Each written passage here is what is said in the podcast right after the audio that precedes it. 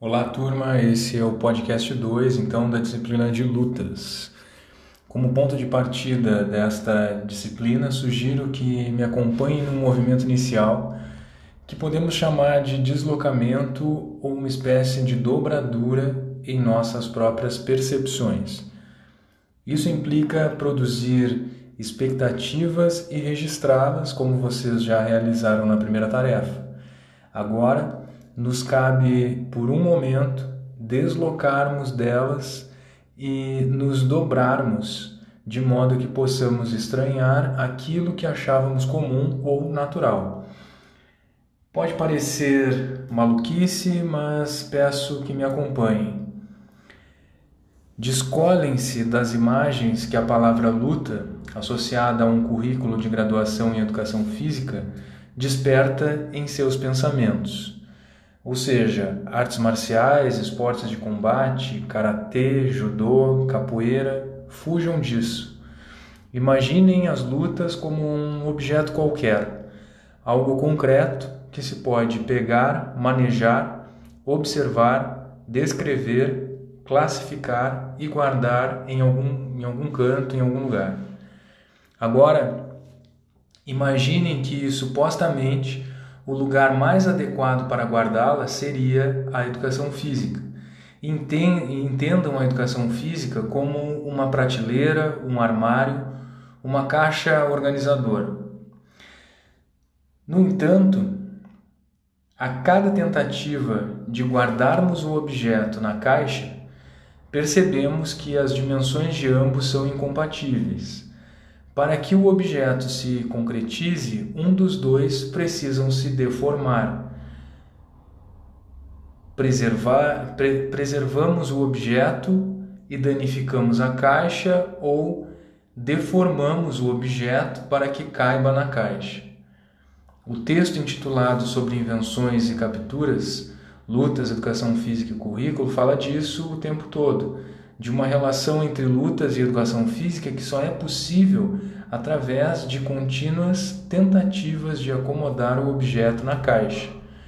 Desta missão impossível resultam apenas invenções. É isso mesmo, as lutas como resultado de um processo inventivo.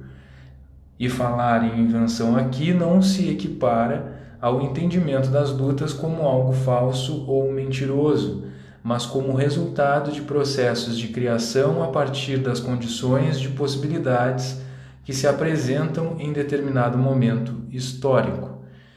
Mas para que tudo isso importa? Tenho trabalhado algum tempo na construção desse ponto de vista como uma ferramenta para desbloquear duas travas que identifico na relação que a educação física, como um campo de conhecimento, estabelece com as lutas enquanto um elemento da cultura corporal. Dois bloqueios que, por sua vez, apresentam-se como limitadores do desenvolvimento da disciplina de lutas na graduação em educação física. E posso citar, primeiro, a vinculação das lutas ao estímulo de comportamentos violentos. Em segundo, a necessidade de conhecimentos específicos e vivências prévias de modalidades de lutas. Tais elementos repercutem no vício de uma interpretação estereotipada das lutas, geralmente associadas estritamente a caráteres esportivos. Logo, falar sobre lutas se reduz a falar sobre determinadas modalidades. Ao tratá-las apenas enquanto modalidades, nos afasta de uma condição confortável enquanto professores de educação física, pois dificilmente dominaremos conhecimentos específicos sobre cada uma dessas modalidades. Como conclusão desse rápido ciclo, Posso destacar a desmotivação de professores de educação física frente ao conteúdo lutas, quando os mesmos não possuem experiências prévias com algumas modalidades.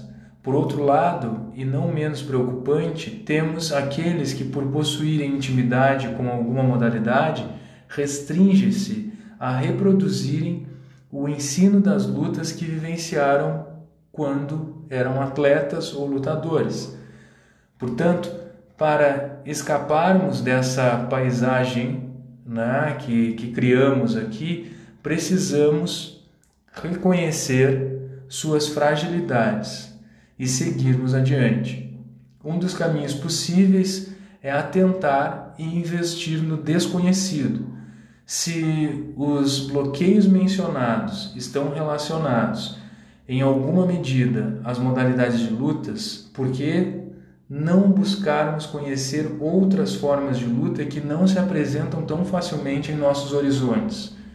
Nesse sentido, tenho trazido a luta senegalesa como um exemplo que potencializa toda essa discussão que quero levantar com vocês. Uma prática africana de combate corporal que pode ser entendida como uma prática ritualística tribal, um elemento de determinada cultura associada a múltiplos significados implicados no modo de vida de determinado território mas também um esporte que reúne vários elementos do universo espetacularizado. A luta senegalesa, assim como outras tantas, nos ajuda no exercício de estranhamento necessário para percebermos a prática em sua dimensão mais ampla. Não se trata de aprendermos a reproduzir as técnicas utilizadas por seus praticantes para ensiná-las em nossas aulas o desafio aqui é observá-la na sua complexidade, atentar para as fronteiras imprecisas que as faz prática tribal, crença religiosa e esporte espetacularizado, tudo ao mesmo tempo. Certamente não podemos dar conta de todas as práticas de lutas criadas pela humanidade. Por isso, sugiro atentarmos para o método de olharmos para as práticas que temos contato e buscarmos contato com práticas que não imaginávamos que existisse. Esse é o convite que faço para embarcarmos na disciplina. Ficamos por aqui então e um bom trabalho.